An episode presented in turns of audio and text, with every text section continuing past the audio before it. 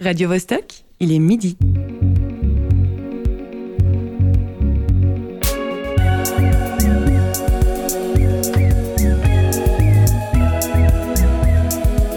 Midi bascule. Tous les vendredis à midi.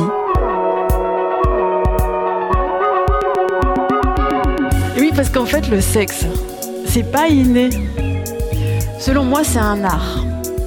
Et ça devrait s'apprendre au même titre que euh, la musique, le dessin. Si vous nous entendez, c'est qu'il est 6 heures dans le siège du laboratoire Pfizer à New York, 13 heures entre les ombres des colonnes de l'acropole d'Athènes, et midi dans le studio radio du théâtre Forum Mérin. Au micro, Jessica da Silva Villacastin et Olivier Meta. Mais te revoilà à mes côtés, mais quelle félicité Salut Jessica. À la régie, Alexis Raphaëloff et Cyril Fay. Attention, midi bascule. Tu as entendu notre accroche, Jessica. Cette voix qui vient de s'exprimer, c'est celle de June Play, caractère designer dans l'industrie du jeu vidéo et animatrice du compte Instagram Jouissance Club. Elle intervenait lors d'une conférence TEDx donnée à Rennes en 2020. Il y a donc deux ans. Deux ans, Jessica, deux ans qu'on nous enjoint, nous qui sommes des animaux sociaux, à vivre masqués, reclus, à mettre un maximum de distance entre soi et les autres. Comment nouer des relations tout court, euh, et notamment des relations sexuelles, dans un contexte aussi peu propice à la chose? Un contexte rendu encore plus incertain par des bouleversements antérieurs à la pandémie, on aura l'occasion d'en parler probablement, qui font des rapports entre les bonobos mâles et femelles que nous sommes un sujet épineux. Aujourd'hui, à l'heure où les contraintes sanitaires semblent, alléluia, s'alléger pour de bon, on est pris d'un léger vertige quand même. Hein. Est-ce que nous allons tous arracher nos vêtements et fêter nos retrouvailles dans de grandes orgies décadentes? Et comment aimer désormais cet amour charnel, comment le faire et comment le dire quand on est écrivain ou artiste au temps du Corona et après Dans trois jours, c'est la Saint-Valentin et ce vendredi, midi bascule dans la luxure. Alors c'est promis, hein, il n'y aura pas de médium. Pour cette émission, nous accueillons euh, déjà avec nous en studio Patrick Morier-Genoux, écrivain, journaliste et éditeur dont la plume ne cesse de crier que la sexualité est un espace de liberté. Mais j'ai envie de vous dire, sentez-vous libre ici, Patrick. Je peux me déshabiller Ouais, Vous avez combien de couches? Euh, J'en ai trois sur le torse. L'important c'est de ne pas dévoiler la peau. Parce que Et finalement, dévoiler sa peau, c'est encore autre chose que se déshabiller, n'est-ce pas? Vous me surprenez. hein. Merci. Dans quelques minutes par téléphone, l'artiste performeuse qui a créé un contrat relationnel, Jeanne Spetter, sera avec nous. Et à mes côtés, notre chroni- chroniqueur, pardon, José Lilo, qui a accepté de rester avec nous pendant cette heure très impudique. Oui, impudique, on va voir. hein. Pour l'instant, c'est de la vantardise.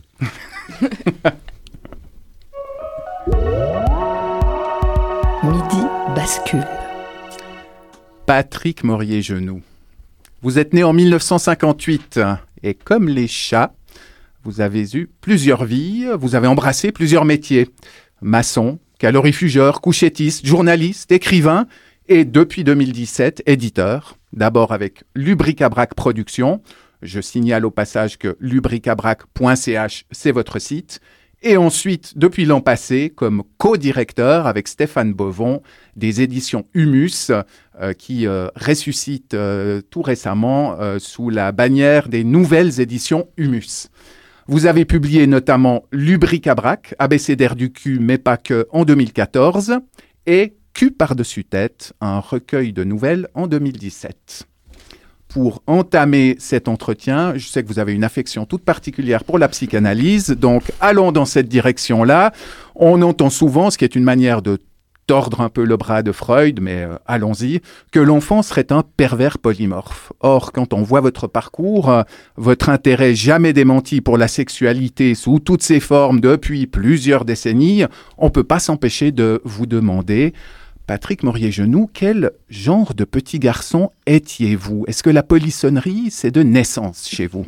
Je crois que j'ai toujours été obsédé par l'envie et le besoin de voir des femmes nues.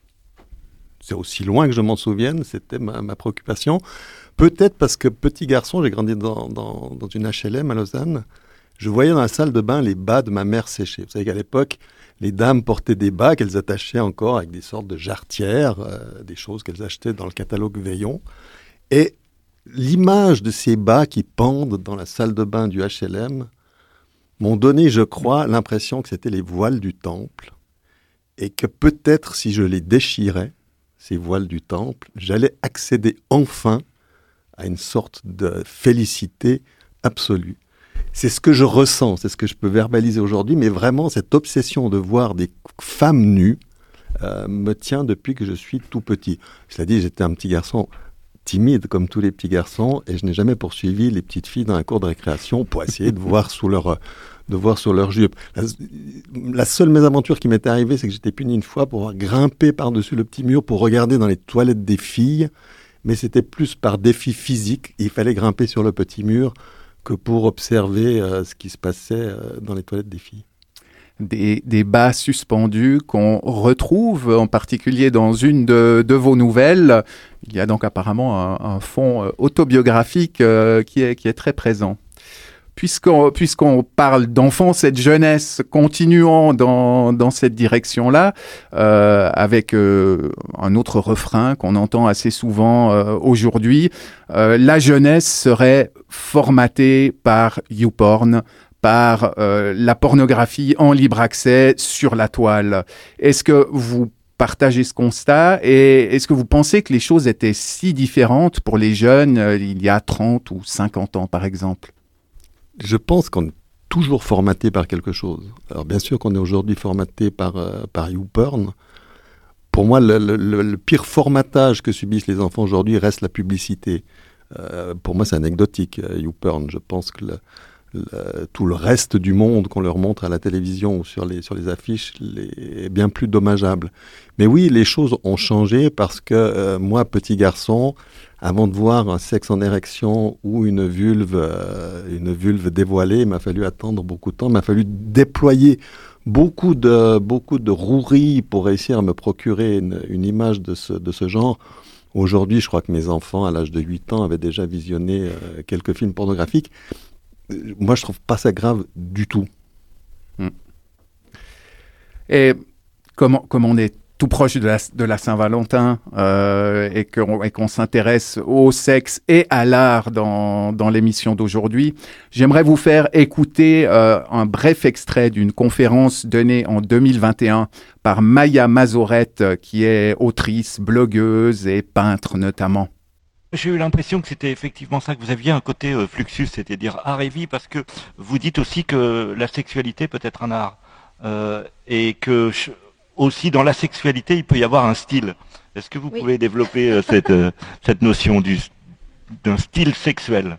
Ouais, pour ça, il faut déconstruire en fait euh, une, une, idée encore largement répandue qui est que le, le sexe soit un truc naturel. Alors, ensuite, bon, le sexe, oui, la sexualité, non. sur le sexe, on est sur un truc très, très biologique et plus lié à la reproduction. Quand on parle de sexualité, on parle de toutes les, toutes les pratiques donc, culturelles qui sont liées à ce qu'on fait, qui ne sont pas forcément liées à la reproduction, puisque la plupart du temps, quand on, quand on fait l'amour avec nos partenaires, euh, non seulement on n'essaye pas de faire des enfants, mais on essaye à tout prix d'éviter de faire des enfants.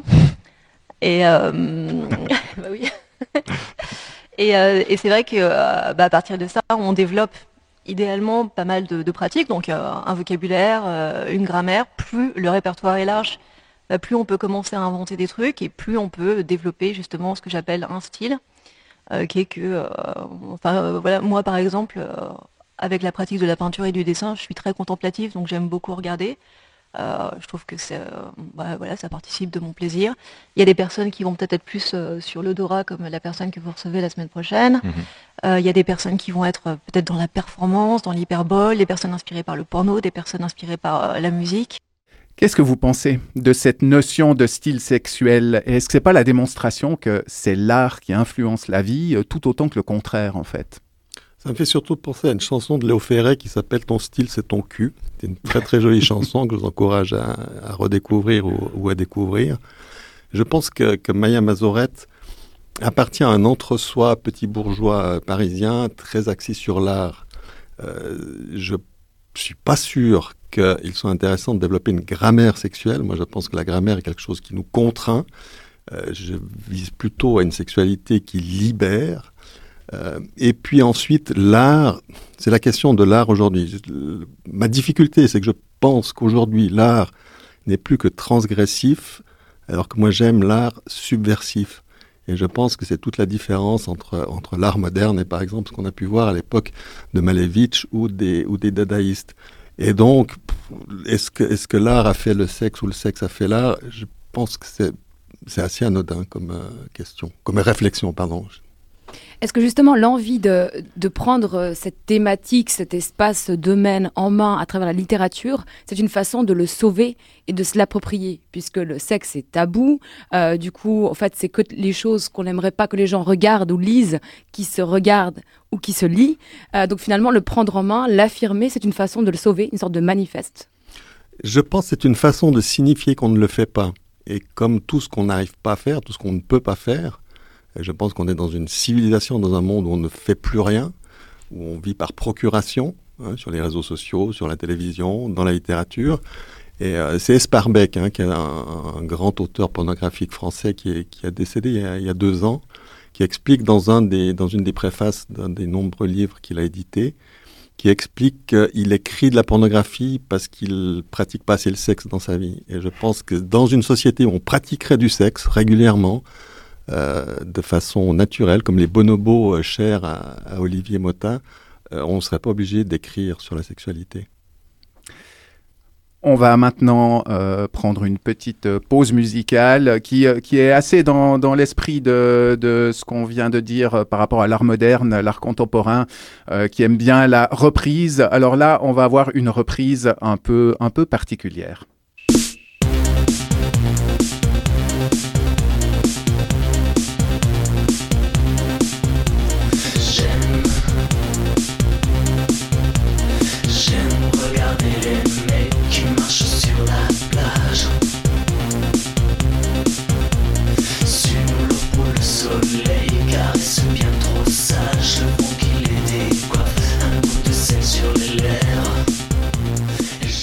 Polyester, un groupe belge, J'aime regarder les mecs, de 2001, une reprise, une subversion de la chanson de Patrick Coutin, J'aime regarder les filles, de 1981.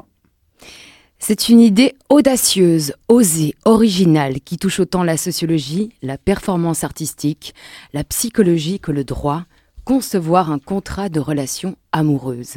Début 2020, l'artiste genevoise Jeanne Spetter a concocté un contrat type composé de 14 clauses, le contrat de relation amoureuse de qualité. Nombre de nuitées, de rapports intimes, d'habitus aussi comme se prendre la main, se donner des surnoms, tout y est. Le 8 janvier 2021, Jeanne, pardon, signe un contrat d'un an avec Mike. Commence alors la deuxième étape de cette performance, vivre le contrat. Ils vont alors explorer la notion de relation en pleine pandémie, alors que confinement, quarantaine, isolement et mesures sanitaires bouleversent notre quotidien. Ils ont finalement mis un terme à leur contrat en novembre dernier, mais le contrat avait aussi prévu une clause pour cela. Jeanne Spetter, tu es avec nous, bienvenue. Bonjour Jessica. Alors on imagine que tu digères encore cette expérience aujourd'hui, pourtant la performance n'est pas finie. Où en es-tu? Euh, Oui, alors le, contrat a pris fin, euh, donc euh, la, temporalité du contrat c'était le... On a signé le 8 janvier 2021 et donc même si on a rompu avant terme, j'ai continué à documenter la rupture et donc le contrat s'est vraiment fini le 8 janvier 2022. Euh, donc je suis encore effectivement un peu en train de digérer. Et euh, je vais rentrer dans la deuxième phase euh, du processus artistique qui est donc ensuite de retravailler toutes les datas en fait emmagasinées par cette par cette relation amoureuse, donc autant des écrits, des vidéos, des images, des objets, et en faire une, une forme artistique, un genre de, de bilan, de retour sur expérience. Ce projet artistique et, exploratoire, il n'avait pas été spécialement conçu pour être déployé en pleine pandémie. Pourtant, on peut dire quand même que la notion de relation et son pendant, la, solitude, était vraiment au cœur des préoccupations. Est-ce qu'on peut dire qu'il y avait du coup une double pertinence et est-ce que ça va changer aussi ton approche de, de, cette, performance? Euh, Oui, alors c'est vrai qu'effectivement, j'ai pas le travail aurait existé avec ou sans la pandémie, ça c'est certain, mais c'est certain aussi que la pandémie a affecté notre relation de couple et donc la performance. Et puis c'était aussi intéressant de voir sociologiquement, par exemple, euh, il y, a, y, a, beaucoup de la construction d'un couple passe aussi beaucoup par la consommation euh, euh culturelle, par exemple, ou euh, de, de, sortir au restaurant. Enfin voilà, tout ce, ce truc de sortie, de vacances, de, qui donc là n'a pas pu exister à cause de la pandémie. Et donc en ça, je pense qu'effectivement le, le Covid a, a, quand même influencé ce travail. et puis je pense que aussi, oui, ça, ça a sûrement parlé dans cette période où c'était peut-être moins possible de, de, rencontrer des gens, de, enfin voilà, ça, ça crée peut-être une espèce de, de, feuilleton un peu euh, que les gens aimaient suivre. Justement, vous avez exploré, euh, Mike et toi, les codes du couple un peu jusqu'au bout, hein, puisque vous avez euh, également une page Instagram sur laquelle vous partagez des moments choisis. Et on imagine qu'il fallait se mettre d'accord sur ce que l'on va partager sur les réseaux sociaux. C'est aussi une, un compromis euh, qui va au-delà de la réalité hein, aussi. Qu'est-ce qu'on montre dans, sur les réseaux sociaux? Oui, complètement. Bah, en fait, euh, le, compte Instagram, il était vraiment pensé comme une, euh, un endroit d'archivage en fait et de, de visibilité pendant cette, ce moment expérimental de la performance. Donc que les gens puissent quand même voir ce qui se passe avant que je, je fasse un compte rendu. et oui, ben du coup, en fait, à la base dans le contrat, les deux partenaires ont accès en fait à ce, ce compte-là et peuvent documenter euh, sur le compte Instagram, mais ça n'intéressait pas trop Mike, et donc j'ai pris ça en charge. Et euh, oui, c'était hyper intéressant aussi d'utiliser donc les codes vraiment de cette plateforme euh, parce que en fait ça existe des influenceurs euh, couple, love et tout ça, et donc de reprendre ces codes-là, mais enfin voilà, c'est pas des photos hyper euh, hyper bien. Et puis en fait aussi, il y avait ces, ces, textes à chaque fois de dire un peu ce qui s'est passé dans la journée, enfin dans la semaine, c'était assez froid et assez euh, assez factuel et ça ça clashait quand même un peu avec euh, ce qu'on attend généralement de ce genre de plateforme. Et ouais, je trouvais aussi vraiment, enfin pour moi ça a été vraiment intéressant d'explorer aussi ce, cet endroit-là en fait pour pour une proposition artistique j'ai envie de dire un peu une page Instagram qui reflète aussi la situation, qui est quand même étrange. Hein. Euh, c'est pas aussi commun finalement de, créer une relation à partir de, de base d'un contrat, voilà, penser pour. Et une question, Jeanne, est-ce que les questions initiales que tu te posais sur le couple étaient les bonnes, ou, quelles seraient les autres questions que tu aurais posées aujourd'hui? Hum, alors, je pense que ouais, je, suis rentrée avec des questions que évidemment je n'ai pas, euh, je n'ai pas résolues, hein, telles que euh, qu'est-ce que l'amour? Bon, j'ai pas répondu à la question. Euh, j'ai même plus de questions qu'autre chose. Mais hum, je, je je sais pas si si j'aurais si j'aurais dû. En fait, finalement, euh, mais comme tout travail artistique, on, on, on, commence avec euh, un but plus ou moins précis, mais un peu, enfin voilà, quelque chose qu'on a en tête, et puis finalement, parfois le travail nous, nous amène euh, ailleurs, et puis je pense que c'est ça aussi qui est intéressant. Et, et donc là, peut-être que plus que sur l'amour ou sur le couple, j'ai appris euh, j'ai appris d'autres choses sur des, des, des comportements personnels ou quoi. Euh, et, et, puis je pense que c'était quand même intéressant, même si ça diverge peut-être un peu des questions que je me posais à la base. Question un peu folle, j'espère ne pas euh, ne pas créer du coup une ruée vers ce contrat, mais est-ce que d'autres personnes ont voulu expérimenter, expérimenter pardon, ce contrat de relation amoureuse de qualité euh, pour l'expérience euh, ou parce qu'aussi on est dans une époque où finalement euh, les gens ont, ont besoin et ont envie de tester, de tester, voilà, même si ça peut paraître un peu bizarre. Non, mais c'est une, une trop bonne question parce qu'en en fait, oui, du, bon, le, contrat, il est pas, euh, je l'ai pas rendu public euh, parce que, parce que, et il le sera, euh, il le sera par la suite, sûrement un moment quand j'exploiterai tout ça. Mais oui, on m'a beaucoup demandé d'avoir accès au contrat. J'ai reçu même des messages de personnes qui se mettaient en relation, qui commençaient une relation et qui voulaient le contrat comme une espèce de, de marche à suivre. Et donc, j'ai, c'était pas, moi, je, suis pas en train de, de, de, programmer euh, l'amour du futur. Enfin, je, je déconseille fortement. Jeanne Spetter, qui sait, qui sait, est-ce que vous allez pas tenter votre contrat, euh, votre contrat? Euh, S'aimer, tisser des liens dans un sens large, hein, au temps du Covid. Qu'est-ce que tu retiendras de, cette période, même si elle a été un petit peu aussi un peu effacée, floutée, vu comme cette expérience qui est d'abord humaine et personnelle aussi, en plus de performative. Mais qu'est-ce qu'on pourrait retenir de, cette période? Ben, que justement ces relations sont, nécessaires, quoi, et puis que seul ça ça fonctionne pas. Alors là, bon, c'était une relation euh, un peu spéciale, mais je crois que c'est, c'est, un peu ça qu'on retient, non Qu'en fait, euh, isolé, euh, seul, on, a du mal à fonctionner. Après, j'aimerais quand même nuancer. C'est pas, je pense pas que la relation amoureuse soit le, la relation la plus nécessaire. Enfin, je pense aussi qu'il faut un peu nuancer cette hiérarchie et que en fait les relations amicales ou familiales ou quoi sont, sont peut-être aussi très très importantes et très intenses euh, et parfois plus que des relations romantiques. Donc les relations en général sont, sont nécessaires et puis je trouve que ça a interrogé aussi un peu la place de la relation romantique dans, dans, dans les quotidiens. Enfin, je sais pas, en tout cas pour moi c'était un peu ça. Oui, bonjour. Euh, autre, autre question euh, folle, voire euh, peut-être un peu, un peu vicieuse. Moi, en, en, prenant connaissance de cette performance, j'ai tout de suite oui. pensé à la définition que le philosophe Kant donnait du mariage, qui serait pour lui l'appropriation juridique des organes sexuels de l'autre. Alors, a priori, on, on, est horrifié quand on entend ça, mais il s'agissait pour lui d'une appropriation mutuelle qui met les partenaires sur un pied d'égalité, en fait. Est-ce que le but de cette performance, c'était aussi de montrer qu'un rapport défini sur des bases contractuelles égalitaires, c'est plus le garant de la liberté personnelle, de l'épanouissement qu'une forme d'aliénation, au fond? Oui, alors bien sûr que j'ai pensé à ça. Euh, et puis que, dans une certaine mesure, le contrat, comme il posait euh, sur papier vraiment tout, euh, simplifiait beaucoup de choses dans notre rapport parce qu'il n'y avait pas de négociations à faire, les négociations avaient déjà été faites. Et, et ça, en un sens, ouais, c'est la contrainte qui crée euh, une forme de liberté à l'intérieur. Par contre, là où ça fonctionnait pas, c'est qu'il y avait un déséquilibre de pouvoir immense parce que c'est moi qui suis venue avec ce contrat, c'est moi qui l'ai créé, c'est moi qui ai cherché quelqu'un mmh. et euh, même si j'étais ouverte au compromis, bon, j'étais quand même plutôt rigide avec euh, avec ce contrat. Et donc euh, le, le personne qui rentrait avec moi dans ce contrat acceptait quand même mes termes. Mais euh, mais je suis je suis effectivement d'accord. Je pense que ça ça m'a ça ça m'a étonné aussi de voir que en fait parfois ce contrat là euh, non pas euh, qui crée une, une, une gros, enfin quelque chose de très oppressif, crée aussi euh, des, un genre de, de, de relâchement, ou de se dire bon en fait euh, voilà on, on, a décidé de ça, donc euh, j'ai pas besoin d'y penser plus que plus plus en fait. donc oui, ouais, je suis assez d'accord. Le crack, hein, le contrat de relation amoureuse de qualité avec un Q à la fin et pas un C, oui.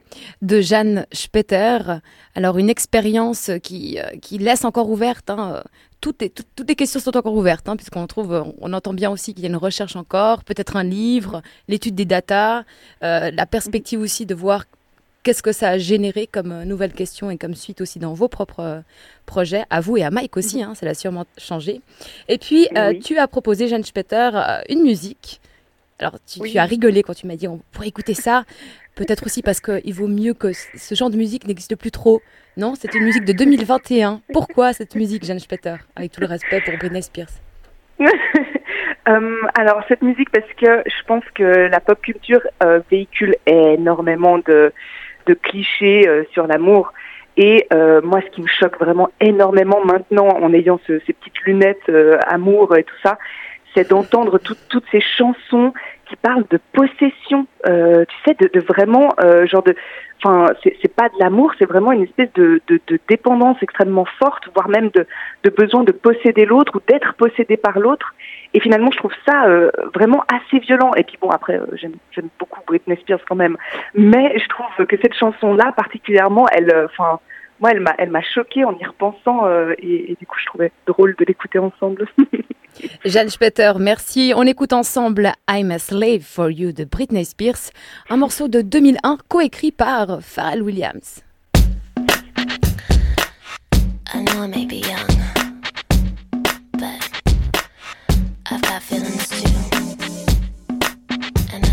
do what I feel like doing. So let me go. and just listen. All you people look at me like I'm a little girl. Well, did you ever think it'd be okay for me to step into this world? Always saying, little girl, don't Ça finit comme ça. Et José n'a même pas dansé. Par contre, je sens qu'il veut prendre la parole. Je vais danser à l'intérieur. Mais je prends la parole. Si tu me permets, Jessica, en préambule, je vais commencer par rappeler le titre de l'émission. Eros pandémique, l'art et le sexe au temps du corona. Encore une chronique périlleuse en perspective. Allez, je me lance. Le sexe, tout comme l'art, on sait bien que ce sont ceux qui en parlent le mieux, qui le pratiquent le moins. Ceci compensant cela. Qu'on se rappelle ici, à l'appui de ce que j'avance, que les mémoires de Casanova ont été rédigées par Giacomo au crépuscule de sa vie, retiré de la société dans l'extrême solitude d'un château de Bohême, que le marquis de Sade a écrit Les 120 journées de Sodome, son livre le plus sulfureux durant son interminable captivité à la Bastille, ou encore que Fifty Shades of Grey d'Erika Leonard James est dû à un improbable combo de crise de la quarantaine, de fantasmes personnels étriqués et de sites internet de fanfictions. Cherchez l'intrus dans les trois noms qui précèdent. Enfin bon, j'espère donc ne pas être trop éloquent dans la chronique qui va suivre. Je ne voudrais pas éveiller chez les personnes qui nous écoutent le soupçon d'une éventuelle pénurie de la pratique chez le chroniqueur. Bon, passer la barre fatidique des 35 ans, pour ne pas se mentir, ça relève davantage de l'assistance à personne dans le besoin que de la réalité vécue. Heureusement, il y a l'imagination. Célibataire, couple devenu parent, même combat. Moi, je dis qu'il faudrait penser à un truc genre le salaire minimum, mais pour le sexe. Le SMIG, le sexe minimum garanti. Solidarité, une sorte de cotisation de toutes et tous dans le pot commun de la redistribution sexuelle. Abat la propriété, amène ta viande. Tous les samedis sur la plaine de plein palais, en lieu et place du marché aux puces. Agora du cul. Je donne, je prends. Tu donnes, je me donne. La baise inscrite comme droit fondamental dans la Constitution. Les stades de la criminalité en chute libre. Les chutes de reins en libre accès à l'air libre. Enfin, la libération sexuelle, la vraie, le communisme des queues et des chattes, des culs et des bouches et des fluides et des peaux. Enfin bref. Calmons-nous et revenons à cette chronique. Bon, je vais déjà tâcher de me souvenir, raviver d'antiques sensations, plonger dans l'outre-tombe des libidos perdus, là où sont les râles spectraux. Ça y est, je crois que je tiens quelque chose. Chut. Ne me déconcentre pas, Jessica. Je viens d'établir le contact avec une entité paranormale du souvenir. Ouh, c'est loin. Je l'aperçois à peine, la liaison établie, ça y est. J'aperçois des rues vides, il y a deux ans, au printemps. Une sorte de. Ouais. de tension érotique. Oui, oui, à, à Genève, ouais. Ouais, c'est ça, je la sens qui va croissante lorsque des confinés se croisent. Ça y est, ils se croisent à la tombée du soir, le temps d'un instant échappé de leur claustration. Ces regards incandescents échangés hâtivement au hasard des petites sorties en bas de chez soi pour se dégourdir un peu ou simplement promener le chien. Ces corps qui se frôlent à deux mètres de distance ou même depuis le trottoir d'en face. Ce trouble insistant qui est comme un miaulement de peau esselée et qui fait presser le pas et rentrer chez soi à la hâte, les yeux rivés au sol et le poil frissonnant. Waouh Oh, c'était chaud le confinement. Hot, hot, hot. À force de voir personne, rien que de croiser quelqu'un le soir, c'était limite l'orgasme. C'est pas sur Zoom que ça pourrait arriver un jour, ça. Ni sur FaceTime. FaceTime, tu parles. Très mal nommé comme application, ça.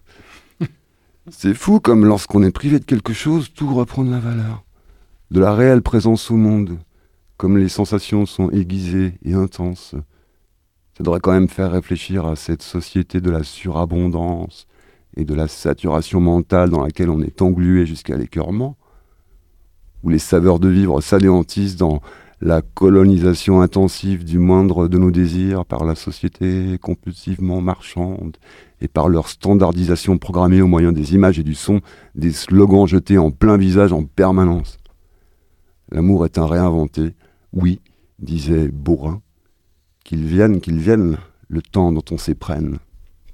C'est une affaire toujours nouvelle, inouïe, impensable, à vivre seulement, et c'est assez tout que de le vivre, avant que de vouloir le rapporter et l'exhiber au grand barnum du tout est à vendre. Il faut chasser les marchands de mode d'emploi du temple de ta peau, les prescripteurs de solutions, les attrapeurs de mimésis. Appelle ça comme tu veux, sexe, amour, désir. Il n'y a pas de plus haute aventure, de vertige plus délicieux que celui-là, à l'exception des œuvres d'art lorsqu'elles atteignent à l'exceptionnel. Ce passage-là ne se force pas, il ne se prend pas d'assaut, la volonté n'y joue aucun rôle, c'est une pulsation de vie qui te traverse et te foudroie, ou sinon rien. S'il arrive à l'art de parvenir à en témoigner, Ce n'est pas la norme, autant que ce soit dit. À chacune, à chacun sa mesure. Le programme te garantira toujours que tu es là où il faut, comme un rabatteur à Pigalle. Laisse le programme, ta peau est bien plus fiable.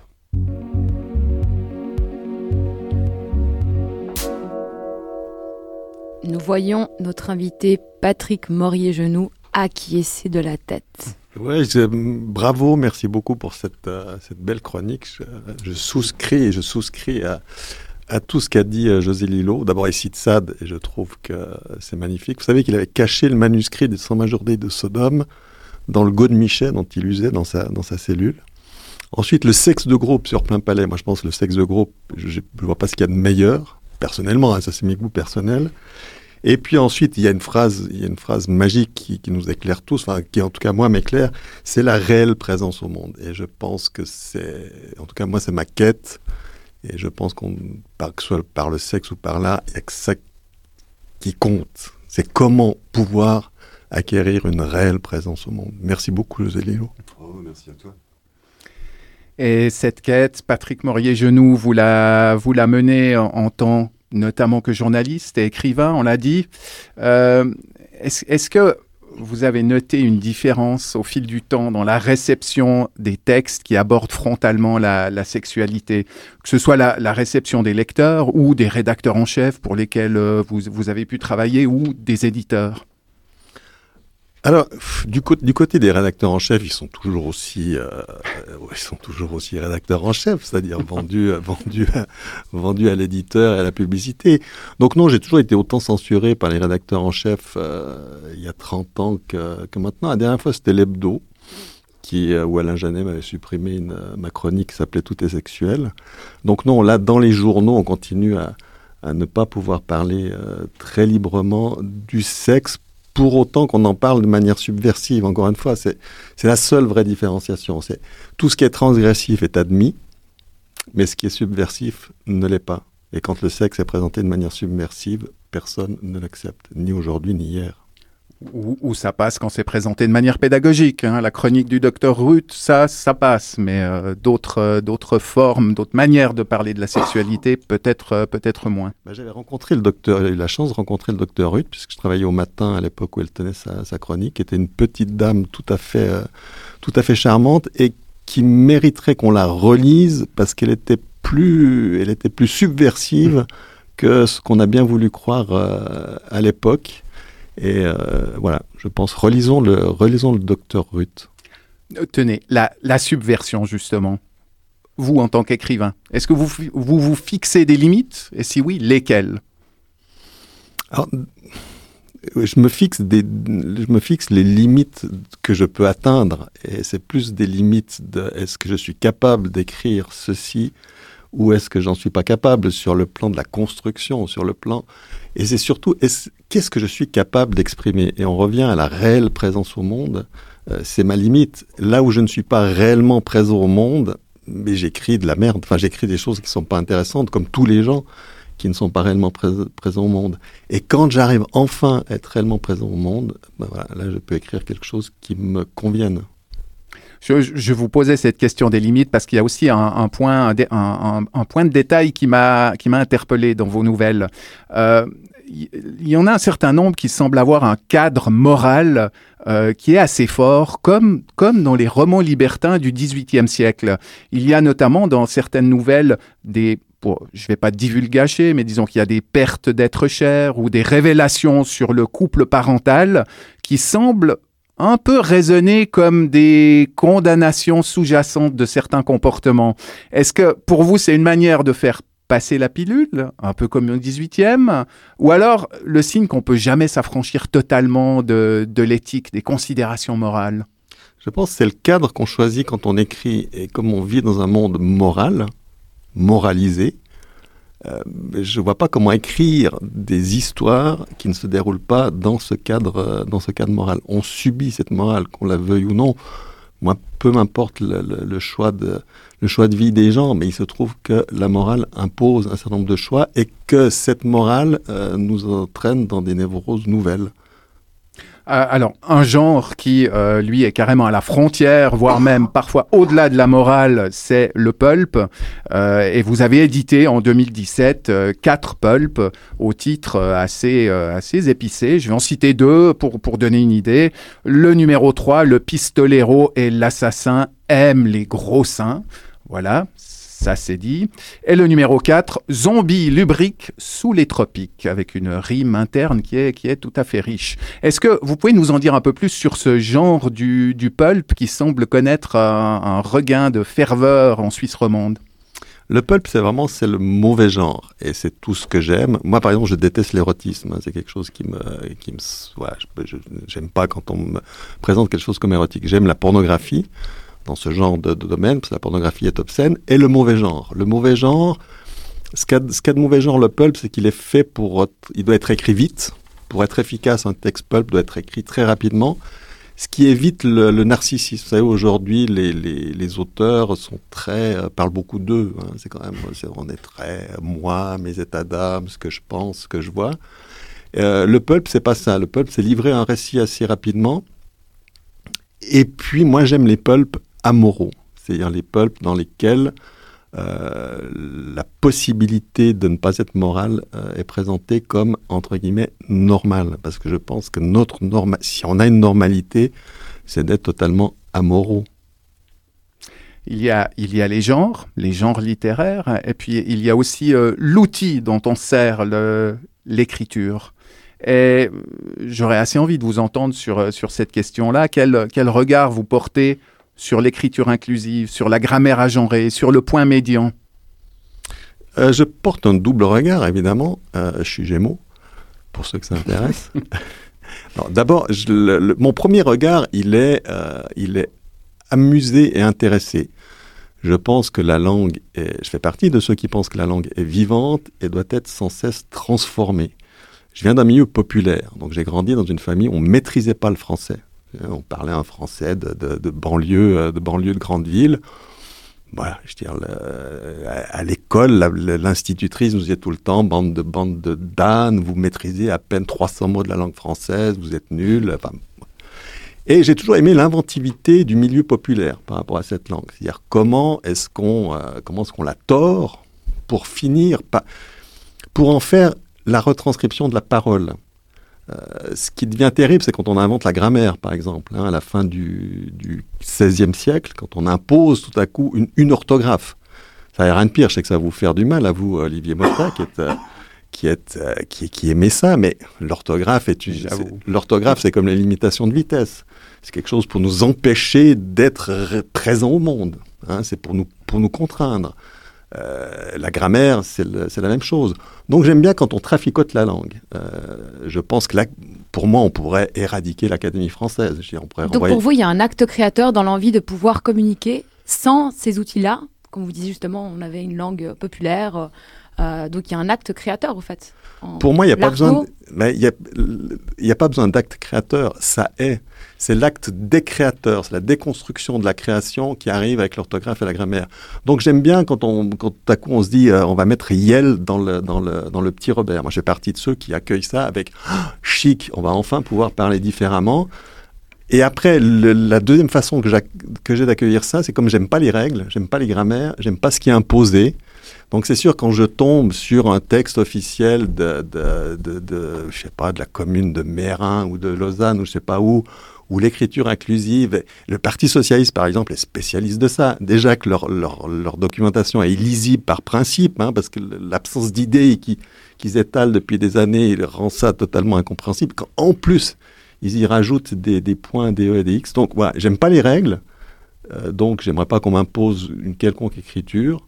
Mais euh, je crois que les défenseurs du français, c'est un peu comme les défenseurs, je sais pas, du mariage. Enfin, non, les amis, on n'a pas à défendre les Français.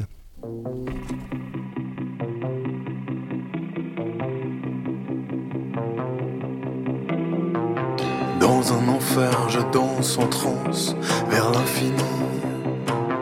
En la parcourant des yeux, un diable, une femme me sourit. Mon regard qui balance comme une flamme se déhanche. Je caresse une idée.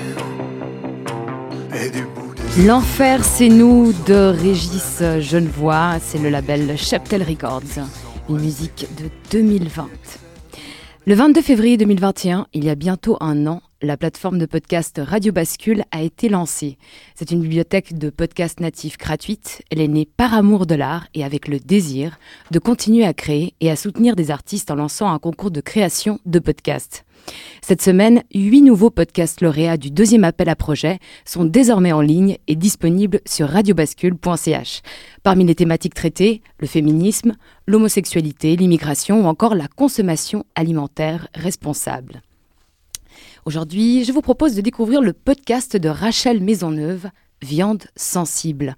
C'est une ode à la chair, celle animale, celle humaine, quand elle va au contact de celle animale et la fait sienne.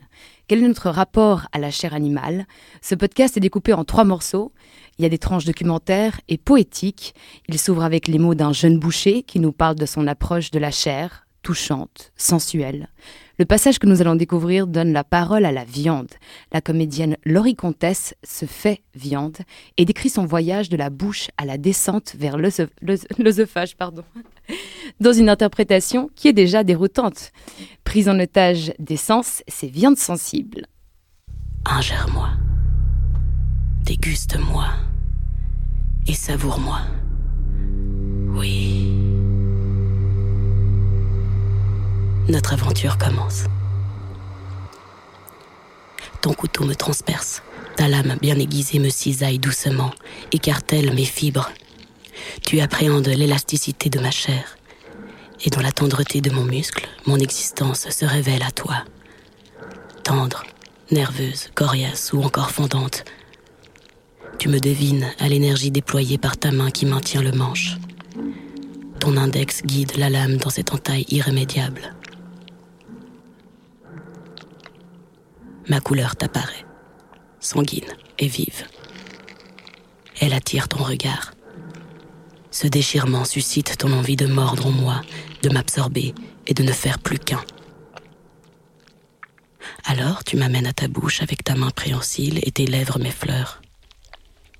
Ton odorat m'a déjà saisi et a préparé ton palais. Je pénètre en toi fermes tes yeux pour mieux me déguster. Ta bouche est humide. Je sens d'abord ta langue, rugueuse et puissante, qui me projette contre tes dents. Celle-ci me déchire, me sectionne, me broie et me ramène de nouveau sur ta langue qui m'écrase contre ton palais. Tes joues gonflent et puis se creusent. Je me désintègre petit à petit sous la puissance de tes muscles. Tu me déchires sous tes canines, tu me déchiquettes sous tes incisives et tu m'écrases sous tes molaires imprégnées de ta salive acide. Je me lubrifie, puis je repars dans la danse de ta bouche.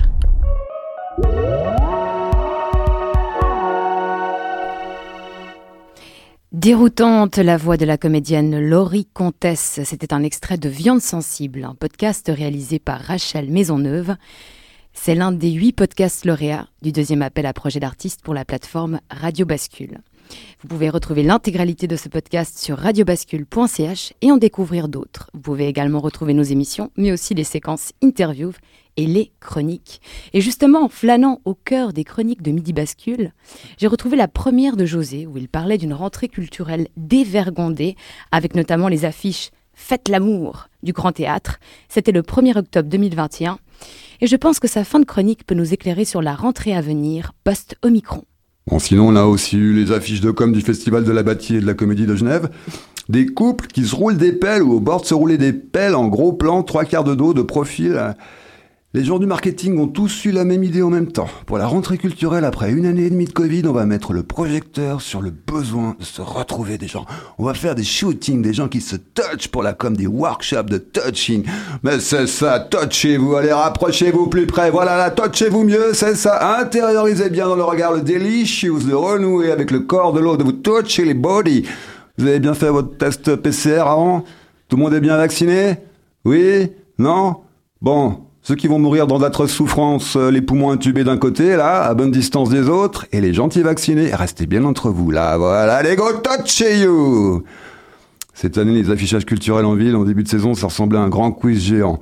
Sauras-tu attribuer à quelle institution culturelle correspond la roulade de pellade sur l'affiche Euh, je sais pas, attends, le festival de la Bateau-Médie C'est bon J'ai bon là, j'ai gagné un pass avec un abonnement Bon, sur ça, je vous laisse, j'ai des démangeaisons amoureuses. là. Il faut d'urgence que j'aille obéir au slogan culturel.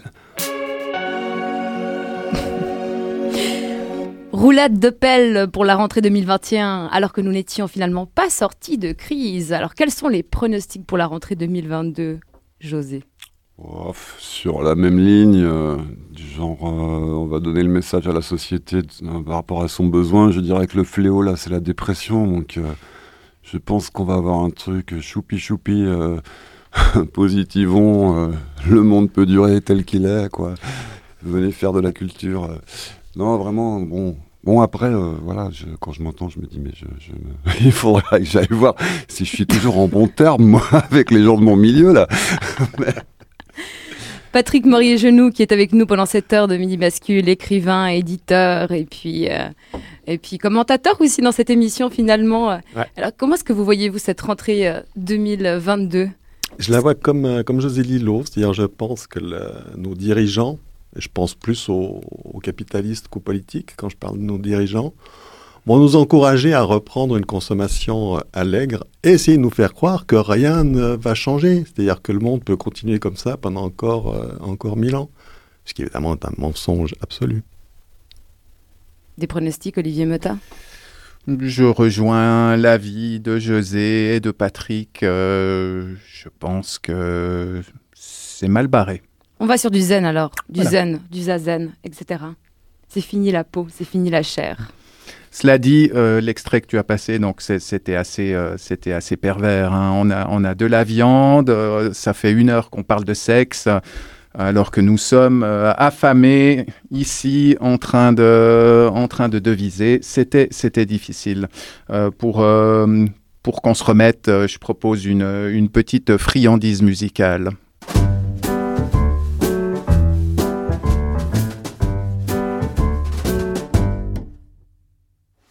Chérie, vous souvenez-vous de moi? Cette musique sonnait mieux autrefois. Oh my baby, chanteriez-vous quelques notes avec moi pour le reste de la vie J'en ai mangé des guimauves, mais ce soir j'en ai ma dose. Je jetais tout Oh oui, qu'il était, qu'il était gros ce chameau. C'était Émilie Loiseau, la franco-britannique, euh, chanteuse franco-britannique, euh, une chanson de 2005. Euh, Et on a, on a fait un peu le constat et puis euh, une, une petite ouverture peut-être euh, sur l'avenir, sur les lendemains merveilleux qu'on nous, qu'on nous promet. Euh, Patrick et Genoux, le, le sexe dans le métavers, dans la réalité virtuelle, c'est un nouveau territoire stimulant ou c'est carrément l'apocalypse des relations humaines? Je crains que ce soit déjà le cas maintenant. En tout cas, dans la conjugalité, on est un petit peu dans le, dans le monde virtuel. Non, là, je vais reprendre le, le terme de José Lillo. Le sexe, il faut le faire comme réelle présence au monde. Il y a eu un silence, mais quel respect. J'aimerais peut-être souligner une phrase aussi de la chronique de José Lillo. Il faut chasser les marchands de mode d'emploi du temple de ta peau. Je vous laisse avec cette réflexion. Et puis Olivier Motard, mon co-micro, a déjà un petit peu annoncé la couleur de la semaine prochaine, puisqu'on nous allons aborder la question de l'univers du métavers. Existe-t-il? Merci. Ex- Existe-t-il et comment créer, comment faire de l'art dans ce métavers? D'abord s'il existe et si on veut bien lui faire une place dans Voilà. nos vies. Merci à nos invités. En première partie d'émission, nous avions la performeuse Jeanne Spetter depuis Paris et l'écrivain, journaliste et éditeur Patrick Morier-Genoux qui nous accompagnait volontaire et généreux. Merci à mon co-micro décapant Olivier Mota, à notre chroniqueur ténébreux et percutant José Lillo. Merci à Alexis Rafaelov et Cyril Fay à la régie, à toute l'équipe de Radio Bascule en coulisses, à vous, auditoris sur Radio Vostok. Merci à tous. C'était Midi Bascule. Merci. Música